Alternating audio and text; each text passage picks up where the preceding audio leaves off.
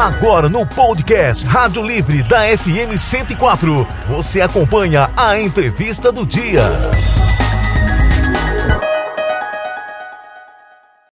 Eva Regina, deputado federal com maior número de mandatos pelo estado de Mato Grosso do Sul. Vander Lobé é nosso entrevistado de hoje. Vander disputou sua primeira eleição em 2002. Foi eleito deputado federal com 101 mil votos, o mais votado da história de Mato Grosso do Sul até então.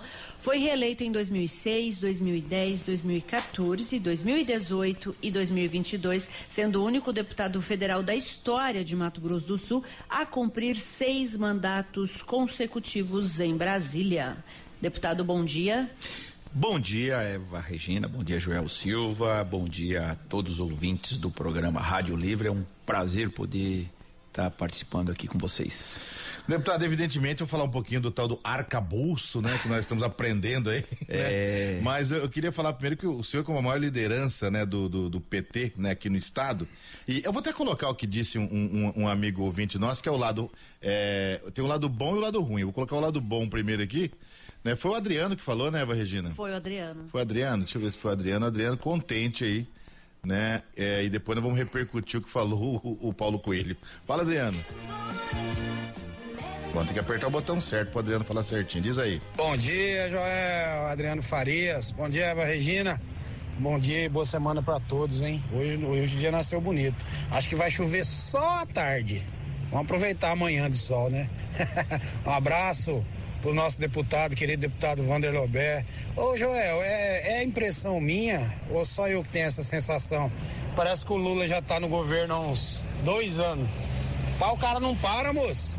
Tá louco, é projeto e é em cima, e é viagem e corre atrás e vamos procurar melhorar a vida do brasileiro. Rapaz, que diferença, hein? Credo, a gente era triste e sabia, né? Hoje nós temos presidente, hein? Um abraço. Por outro lado, deputado Vander, né? O Paulo Coelho tá bravo, falou que se arrependeu de ter votado no Lula. É cedo para as duas avaliações, deputado? Eu acho, Joel, eu acho assim, é 90 dias, né? é, e dois dias de governo, primeiro, tem que respeitar a experiência do presidente Lula.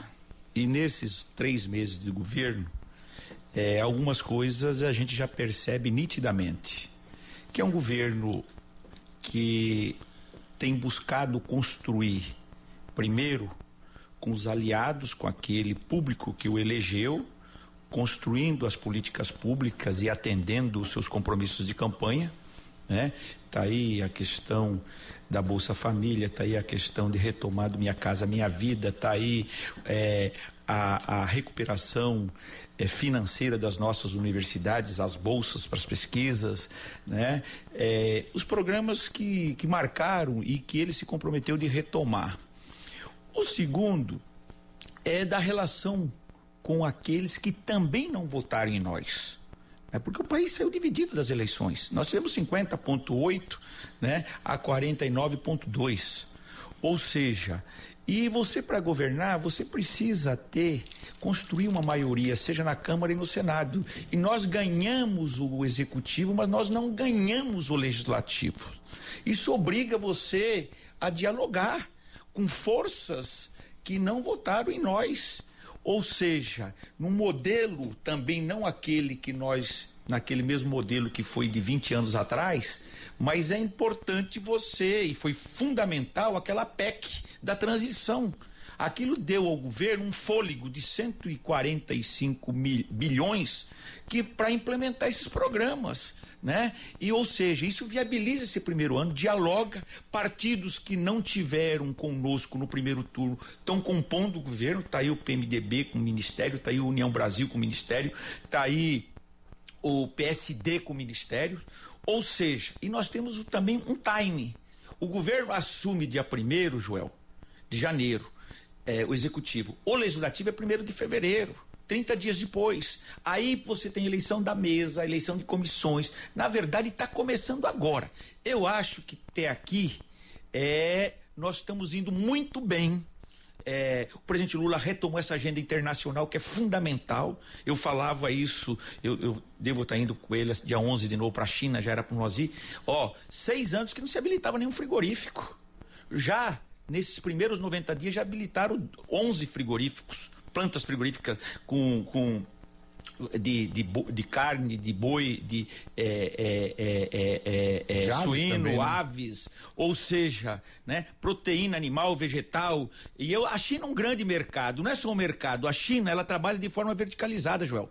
O que, que acontece? Você eles têm interesses, como nós somos exportadores de commodities nas nossas, eh, nos nossos produtos e querem também trazer tecnologia, eh, engenhar, eh, eh as empresas deles para cá na área de ferrovia, é, é, rodovias, de infraestrutura, parcerias. Eu acho que é um grande mercado. O Brasil se prepara para retomar seu crescimento, desenvolvimento, gerar emprego. Eu acho assim, eu sou daqueles que eu acho que até aqui está indo muito bem.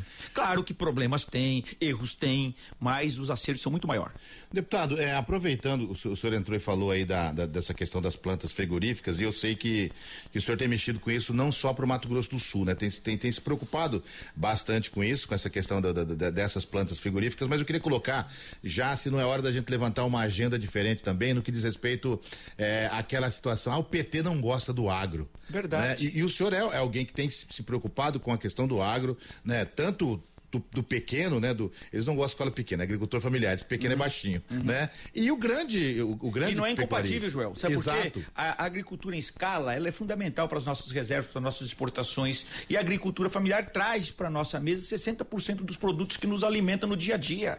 Ou seja, o que nós precisamos fazer é investimentos, tratar de forma é, é, diferente a, a, os diferentes. Ou seja, nós precisamos ter mais investimento para os agricultores familiares no sentido de verticalidade da cadeia, para que eles possam produzir com tecnologia, é, melhorar sua renda, que isso que faz o mercado é, interno, o mercado local nos seus municípios, a fazer o crescimento da economia. E como e... desestigmatizar isso, né, Dudu? Ah, o PT não gosta do ar. Não, é eu é? acho que assim se criou esse rótulo. Sabe por quê, Joel? Quem renegociou a dívida com os produtores, o PESA lá atrás, em 2003, foi o Lula. Os agricultores, os grandes agricultores, são tudo quebrados.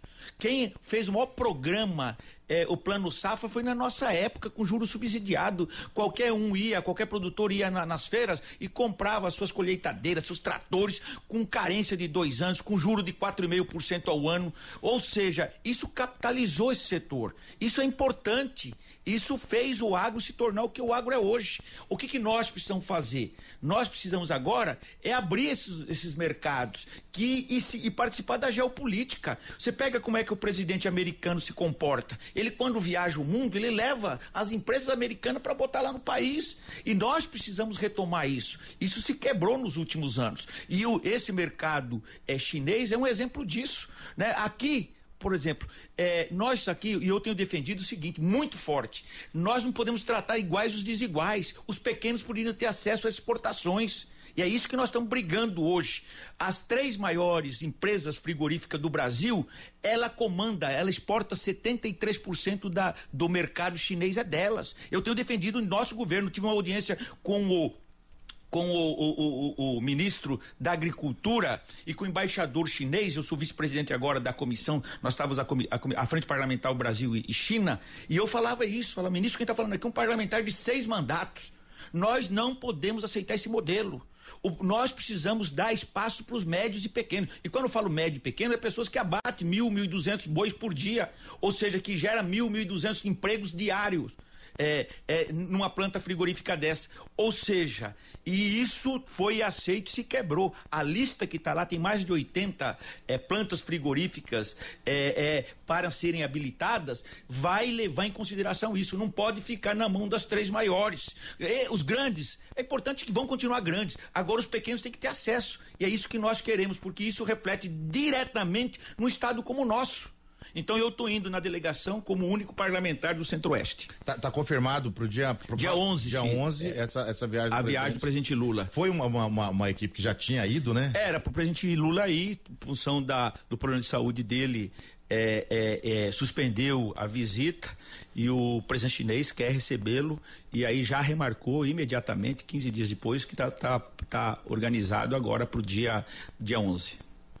Deputado, falando agora do conflito indígena, sempre né, é pauta. O senhor promoveu até uma vinda da ministra né, para uma agenda com o governador. Qual foi o saldo dessa conversa? O, o, o Eva, Regina, é, eu acho que assim, muito. Eu sou daqui do diálogo. né? Há uma área ocupada lá, é, tem, não tem, os estudos antropológicos não estão concluídos, né? É uma área extremamente produtiva. É, eu tive com o procurador lá, antes, depois a ministra foi lá visitando a área, depois teve uma reunião aqui com o governador. É, essa área, é, nós acordamos com as lideranças indígenas para permitir com que o produtor pudesse colher toda a sua safra, né? E nós queremos achar um ponto de equilíbrio. Precisa algumas áreas serem é, adquiridas ou compradas e o governo tem disposição, tem que pagar. Qual que é o grande problema? Que quando é, se trata de área indígena, é, tem uma uma cláusula na Constituição, que é, que é as cláusulas pétreas, você pode só pagar a terra nua, você não pode indenizar as benfeitorias. Mas aqui no nosso estado, eu sou dessa tese que dá para a gente começar a resolver o problema daqui. Tem uma PEC que está tramitando, é importante, só que a hora que você votar e se você aprovar essa PEC, você vai precisar de trilhões para resolver o problema do Brasil todo. Aqui nós temos quatro, cinco áreas que eu acho que dá para avançar e o procurador do Ministério Público tem esse mesmo entendimento meu, né? Que aqui se criou lá atrás o Tetila era deputado na época do Zé, que nós criamos uma lei estadual que cria o fundo estadual, que o governo federal pode colocar recursos, pode viabilizar recurso internacional e hoje essa questão indígena é uma coisa que no mundo todo debate, discute, para esse fundo para você, o, a União compra a terra nua, né, a terra valor? nua e pode colocar nesse fundo outro recurso para indenizar as benfeitorias. Aqui essa área de, de, de Cidrolândia, pra, teve preste a ser resolvido. Se, se, a diferença ficou em 10, em 10 milhões na época, que é, não era nada para a, aquisição de toda uma área ali daquele conflito, que foi muito por uma questão mais ideológica pelos seus advogados, que não foi possível consolidar um modelo, que aí você tem já um modelo concreto que você pode levar para as outras áreas. Eu espero que a gente retome, o governador Rídio tem essa disposição, o governo Lula tem falado e quer colocar recurso para fazer essas aquisições sem aquela coisa de desapropriação ou qualquer tipo de, de ocupação. Eu acho que essa saída é na mesa que se discute isso e que se resolve isso, eu acho que é possível. Se a gente, eu falei para o governador Rídio, esse é o principal, um dos principais gargalos que nós temos. Um é resolver esse problema dessa esse conflito indígena, que eu acho que é possível, ele tem essa disposição, o governo federal também através do diálogo, e o outro é a área de infraestrutura. Nós, por exemplo, Joel, fizemos reunião com a bancada toda, eu como coordenador, pela primeira vez os oito deputados estavam presentes, os três senadores, junto com o governador Rídio, para discutir o presidente Lula tinha falado para nós da bancada e falou para o governador. Cada estado levantar quatro, cinco grandes demandas de infraestrutura, que essas demandas serão priorizadas nesses primeiros quatro anos do governo dele. E aqui está a fábrica de fertilizante, aqui está a recuperação da 163, aqui está a 262 que liga Três Lagoas a Campo Grande, que nós temos hoje dois, duas indústrias de papel celulose sendo construída, que precisa duplicar. Nós temos a 267 que sai para até Porto Murtinho, que é a saída para o Pacífico nós temos a 416 que liga Rio Verde até Anastácio, ou seja, essas obras de infraestrutura são fundamentais, inclusive para o agro. Eu falo assim, o agro é muito competente, da porteira para fora, o Estado tem que dar da porteira da, da porteira para dentro, da porteira para fora, o Estado tem que estar tá fazendo os investimentos de logística, porque quem produz commodities precisa ter logística e a recuperação da nossa ferrovia, que se Deus quiser, este ano a gente acha uma solução para isso. Aliás, é um absurdo, né? A gente não tem uma. uma 600 ferrovia. caminhões saem de Corumbá hoje com minério por dia. Não há rodovia que se sustenta. Não aguenta, né? Ô, ô, ô deputado, o, como é que tá a questão desse, do, do chamado arcabouço, né? Tá, a gente tá, tá, tá acompanhando isso. Chega essa semana na, na, na Chega, na... né? Eu acho que o mercado recebeu bem, né? O pro governo sinaliza a médio e longo prazo. Nós não podemos travar o desenvolvimento, o crescimento, mas também nós temos que estar tá olhando, sinalizando também de que nós não vamos ser um, um, governo irresponsável, que vamos gastar mais do que a gente arrecada. E eu acho que esse modelo não é muito minha expertise nisso, mas eu acho assim, a roda já foi inventada. E esse é um modelo que na Europa deu certo, casado com a nossa realidade, aponta né, a gente é, poder equilibrar as contas da União e com isso controlar a infração, baixar o juro e permitir com que a gente possa retomar o crescimento e principalmente a distribuição de renda, que é esse o objetivo do nosso governo e é para isso que nós ganhamos eleições. E a gente ouviu, né, a, a, a, ministra Simone, o próprio presidente Lula falar que não não não tem a possibilidade de novos impostos, é nada de, de, de CPMF, né, mas simplesmente tentar, né, de, de algum, algum, mecanismo para receber, né, de quem deve a União também. De quem né? deve e se tiver alguma coisa, se aquela aquele imposto progressivo, quem ganha mais tem que pagar mais. Isso em qualquer país do mundo mundo, sabe? E nós não estamos falando de quem é salariado. Nós estamos falando, e você sabe, Joel, é, às vezes nós, o que a gente paga, é, é, nós vemos caras que são ricos e que não pagam o que desconta na nossa folha de pagamento, que o nosso é ali na fonte. Né? Então eu acho que tem que ter, buscar esse equilíbrio, sem perseguição, sem aquela coisa de querer é, é, é, é taxar ou, ou, levar isso para o campo ideológico, sabe? Eu acredito muito que nós precisamos é tirar o Brasil do atoledo, botar o trem no trilho, Lá na frente nós vamos discutir quem vai no vagão de primeira, quem vai de segunda, quem vai de terceira. Hoje nós precisamos é fazer o Brasil retomar o seu crescimento.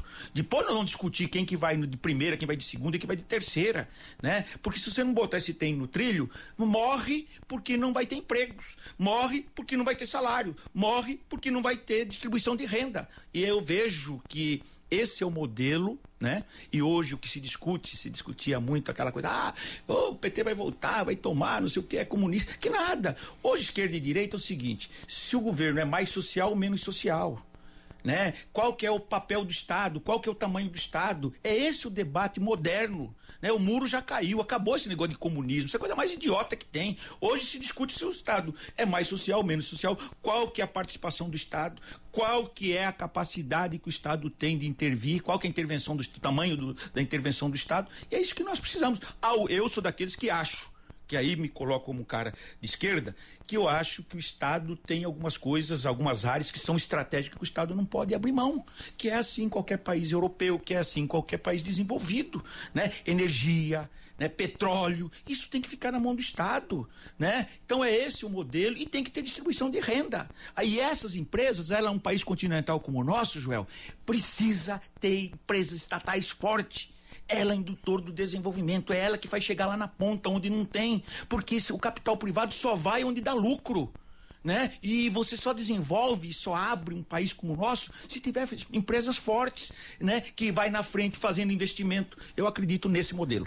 Deputado, o deixa eu chegar, deixa eu trazer para Campo Grande a discussão aqui, né? Pouca gente vai se lembra, a gente tem a mania de esquecer das coisas, mas o senhor deu uma bagunçada numa eleição para prefeito quando tinha a gente tinha polarizado uma disputa e o senhor entra como prefeito e dá uma rachada na base da, da, da, da, da, da disputa, né?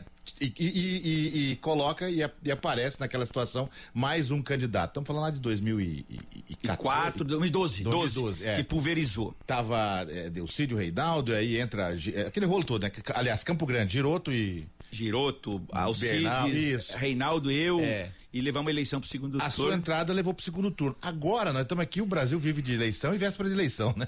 Se avizinha uma eleição, o PT não, não há como negar que está forte, tem o presidente da República, né? Fez aí a, a, a deputada Camila, o deputado Zeca volta né, à Assembleia depois de um tempo, o senhor permanece né, com a votação, a, além de ser o líder da bancada. Como é que o senhor está enxergando esse horizonte para o ano que vem? O PT pensa em lançar candidato? Como é que está essa conversa? Ô Joel, eu você sabe que o meu, eu, o que mais eu sou um cara que gosto de estratégia, sou apaixonado. Né? Tanto é que eu vim virei deputado depois que nós ganhamos o governo do estado. Eu sempre fui o, um dos estrategistas do PT e sempre coordenei todas as campanhas, do, particularmente do Zeca no estado. E o Zeca foi candidato até ser governador, cada dois anos praticamente ele foi candidato. É, depois que viramos, ganhamos o governo, eu virei secretário, depois eu fui fazer carreira solo, ou seja, virei deputado e estou até hoje. O que, que eu vejo? Eu vejo esse cenário do ano que vem muito parecido com 2012. Eu acho que vai ser um, um cenário de um quadro pulverizado de seis, sete candidatos. Com condições? Eu, com condições, né? Você tem a prefeita que naturalmente por ser tá na prefeitura e tem direito à reeleição, é uma candidata com potencial de ter mais de 20% dos votos, mas, né? Você tem aí, eu não, eu tenho, não tenho dúvida que o governo Lula e o governo Rio vai chegar muito forte já o ano que vem, Então tem o candidato do governador. Deputado né? Beto se lançou candidato. Se lançou candidato. Nós do PT, o que, que eu defendo? Eu defendo que o PT tenha candidatura própria. Primeiro turno, é, dois, eleições de dois turnos, você precisa, no primeiro turno, ter candidato. O que, que, é minha tese? Minha tese, já falei pro PT, eu sou muito transparente nisso, não tem zap na manga. A política, quanto mais se simplificar, na minha opinião, é a melhor coisa que tem, Joel. Você quer ver? Do 96, eu fui convencer o Benhur a não ser candidato a prefeito e depois convencer ele a ser vice do Zeca. Porque naquele momento, Joel, era importante a experiência do Zeca, que era mais experiente, que era funcionário do Banco do Brasil, com a juventude do Benhur. E nós saímos de uma campanha assim com 2%, acabamos chegando em primeiro e só não ganhamos, perdemos por 411 votos. Agora, o que, que eu defendo? É a juventude com a experiência de vice. A minha chapa e eu acho que o Zeca, estou tentando convencer ele, é, que eu acho que que a gente deixa na passagem nessa terra é o nosso legado. E o Zeca já foi tudo. Eu acho que se a gente tiver a Camila de candidata a prefeita e o Zeca de vice, eu acho que complementa a juventude com a experiência do Zeca ou do Pedro Kemp, que já foi secretário de saúde. Eu acho que essa é a chapa ideal para nós no primeiro turno, tenho, não tenho dúvida que nós vamos fazer cinco, seis candidatos a vereadores, eh, cinco, seis vereadores. A votação em Campo Grande da Camila foi A Camila né? foi, teve 37 mil votos em Campo Grande, né? E é uma candidata que faz acima de dois dígitos. Como eu acredito que o Beto chega, faz acima de dois dígitos, como eu acredito que a prefeita faz acima de dois dígitos. E a democracia é isso, né? E aí tem campanha é você acertar a embocadura, na minha opinião. É você acertar o discurso, você acertar a estratégia.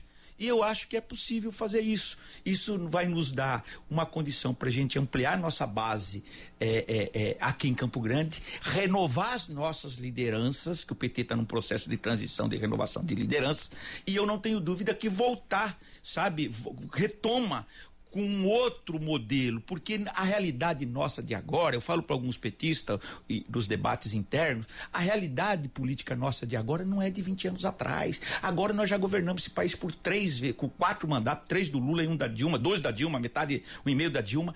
É, a gente vive as contradições de quem governa. Agora nós precisamos se reforçar e aí passa, na minha opinião, e fizemos corretamente, na, e ir para dentro do governo do Rídel, disputar o governo do Rídel. Nós fomos fundamental para a eleição do Riedel nas eleições do ano passado. Ele sabe o quanto foi importante os 40% do Lula e, a, e, do PT aqui no estado para dar vitória para ele.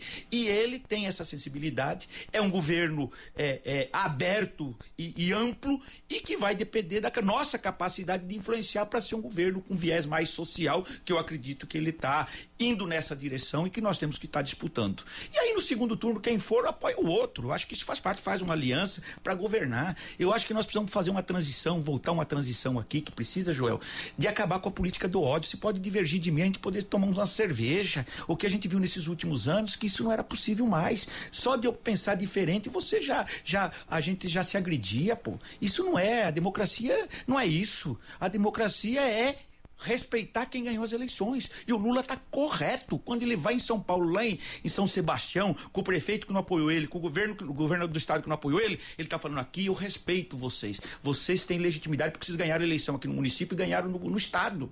Eu acredito nesse modelo de política. É isso que eu sempre pratiquei. E você sabe disso né? Eu já fomos governo, sempre tratei bem a base do governo, mas sempre respeitei a oposição. E oposição em qualquer governo ela é importante. Nós já fomos oposição, já fomos governo. Quando a gente perdeu as eleições, a gente foi lamber as feridas lá para se recuperar, se preparar para ganhar nas urnas. E é isso que eu acho que a gente precisa cada vez mais retomar e consolidar esse novo modelo.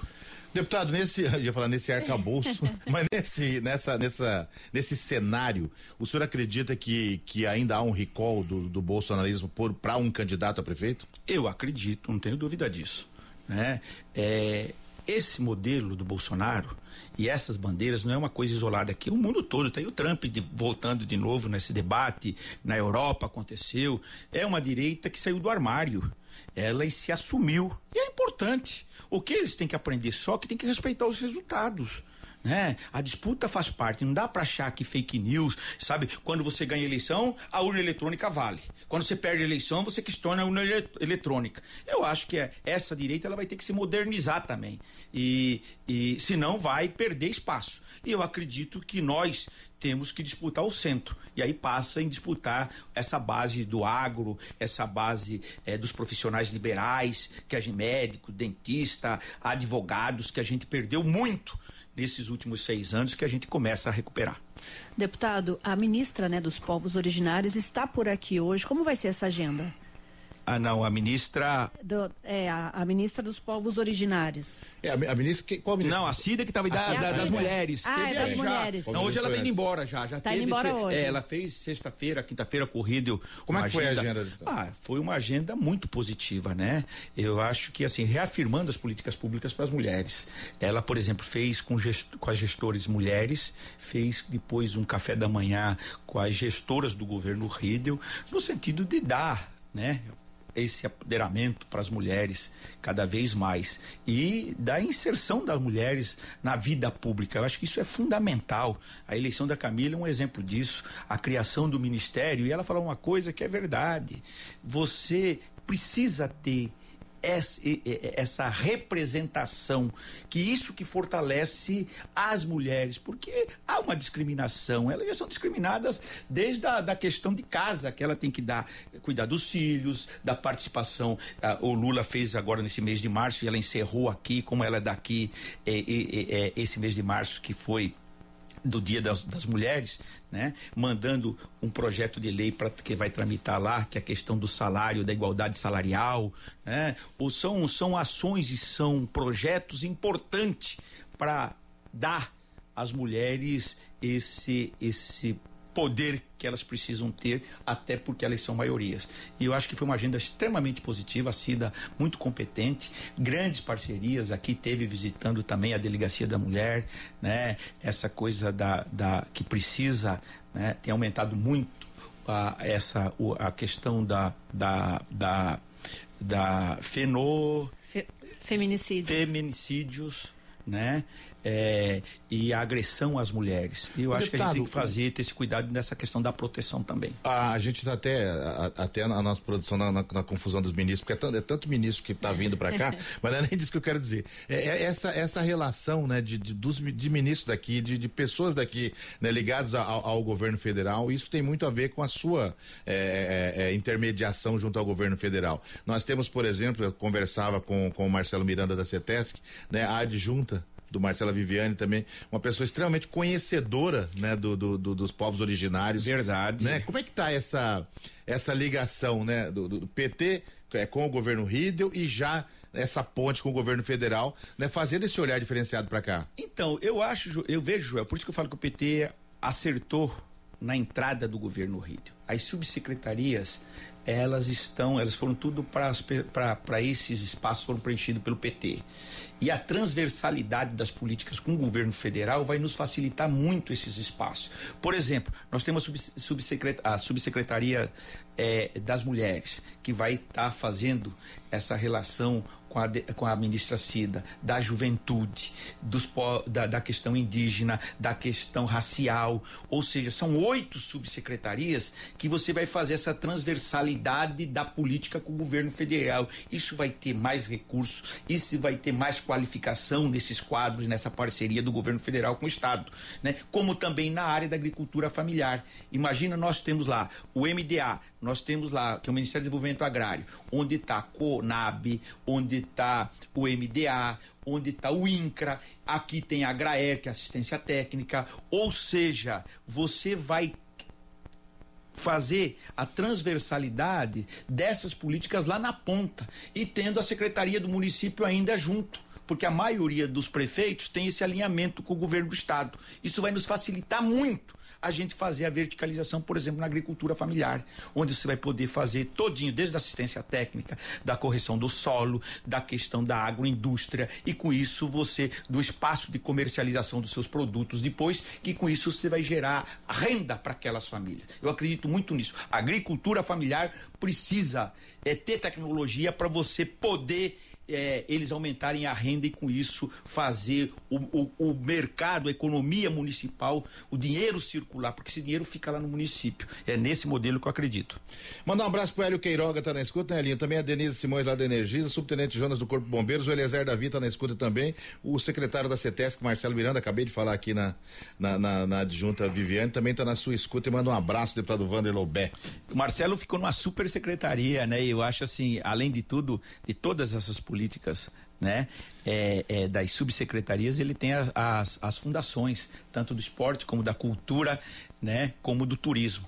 Então, é um espaço enorme, ele é competente, fizemos uma reunião lá em Brasília, né? Estamos viabilizando, Joel, um recurso substancial para essa secretaria, numa grande parceria do governo federal com o Marcelo, com a Viviane ali na secretaria deles.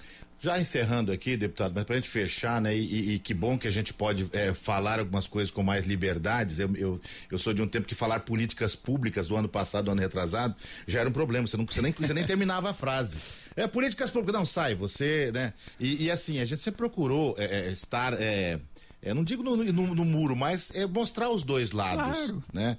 E agora o senhor aqui falando nessa questão de viabilizar e a gente olha para a cultura de novo, né? A gente precisa olhar pro, pro artista né, com o olhar do profissional, né? Parar aquela coisa de é, o que, que você faz além disso? Cara, o cara é trabalhador, é profissional. Verdade. Né? E sempre teve né, esse olhar diferenciado, você sempre teve esse olhar diferenciado. Então, parabéns aí por, por esse olhar de novo, né? E por essa interlocução junto com o governo federal. Obrigado, deputado. Eu que agradeço, Joel, você, a Eva Regina, né, aqui o programa Rádio Livre, né, da gente poder estar tá falando daquilo e esse espaço sempre foi aberto para todas as lideranças, para todos os parlamentares, independente de partido. Acho que é importante isso, a gente poder estar tá, é, levando aqueles que votaram, aqueles que têm aos seus ouvintes a nossa posição, né? E a nossa posição é essa, no sentido de construir e ajudar que cada vez mais o governo do estado, os prefeitos, os municípios, até porque, Joel, para encerrar mesmo, é, eu falo muito o seguinte: as pessoas elas moram no município.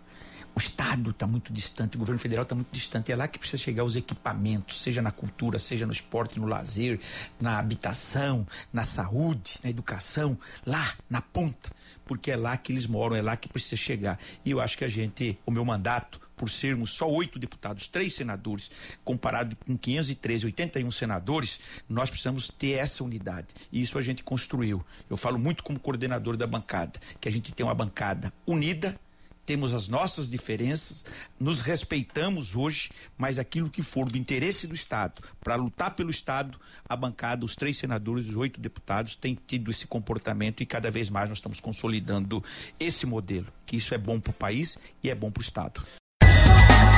Você conferiu a entrevista do dia no podcast Rádio Livre da FM Educativa 104.